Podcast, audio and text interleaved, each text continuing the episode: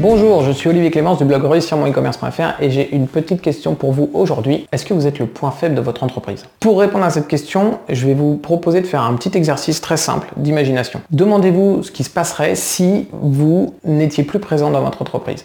Si vous ne pouviez plus être joignable, si vous étiez totalement absent, vous n'existez plus. Qu'est-ce qui se passe dans votre entreprise? Imaginez la scène à un jour, une semaine, un mois, six mois, voire un an.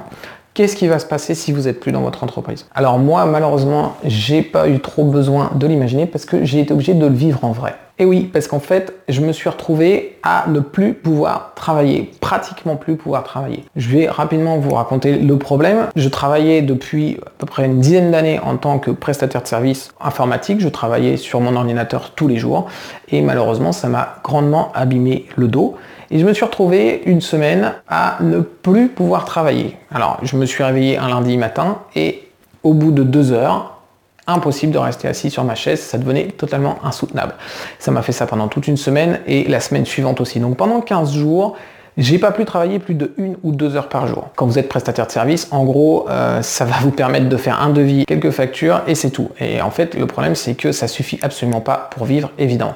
Donc je me suis retrouvé avec zéro revenu pendant déjà ces 15 jours-là. Je faisais de la rééducation et donc ça me prenait beaucoup de temps sur mes journées et je pouvais travailler que des demi-journées. C'était vraiment, vraiment compliqué. Donc j'ai eu une baisse de revenus qui était significative et je me suis donc rendu compte que j'avais un gros problème dans mon entreprise. Et le problème, c'était moi. Et oui, parce qu'en fait, le problème, c'est que si je ne suis pas capable de travailler, eh bien, mon entreprise, elle génère zéro revenu. C'est moi qui génère l'intégralité des revenus de mon entreprise. Et ça, c'est un vrai problème parce qu'il peut arriver n'importe quoi à n'importe qui à n'importe quel moment qui fait que vous ne pourrez plus travailler dans votre entreprise. Du coup, lorsque j'ai pu retravailler correctement, j'ai consacré énormément de temps à travailler sur mon entreprise. Je vous mettrai les liens en dessous de la vidéo dans la description vers des vidéos où j'ai déjà parlé de ce sujet dans lequel j'explique qu'il faut travailler sur son entreprise et pas dans son entreprise. À partir du moment où j'ai décidé de travailler sur mon entreprise, j'ai essayé de repérer tous les endroits où j'étais pas indispensable.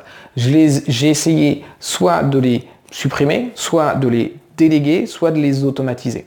Et donc déjà, j'ai pu faire beaucoup de choses. ensuite, j'ai essayé de repérer tous les endroits où j'étais encore indispensable. Et j'ai essayé de réfléchir pour trouver des solutions de manière à ne plus être indispensable, à faire en sorte que justement, je ne sois plus indispensable sur ces tâches. Et du coup, j'ai réussi à modifier certaines actions que je faisais de manière à ce que ce ne soit plus moi qui les fasse ou de manière à pouvoir les automatiser. Au final, je m'en suis pas trop mal sorti parce que actuellement, j'ai besoin de travailler que 4 heures par semaine sur mon entreprise pour obtenir mon salaire. Ça ne veut pas dire que je ne travaille que 4 heures. Le reste du temps, j'essaie de continuer soit à développer mes revenus, soit toujours à automatiser plus de choses, à déléguer plus de choses, à optimiser plus de choses. Mais au final, pour gagner l'argent dont j'ai vraiment besoin, je n'ai besoin de travailler que 4 heures par semaine dans mon entreprise. Et d'ailleurs, j'ai eu à nouveau un problème au mois de mars, donc c'était pas un problème au niveau de mon dos, c'était un problème euh, familial qui ne m'a autorisé à travailler que 10 jours dans le mois de mars et j'ai quand même réussi à faire 9000 euros de bénéfices en ne travaillant que 10 jours, c'est-à-dire la moitié du mois. Clairement, maintenant, même si je ne peux pas travailler, mon entreprise peut me rapporter de l'argent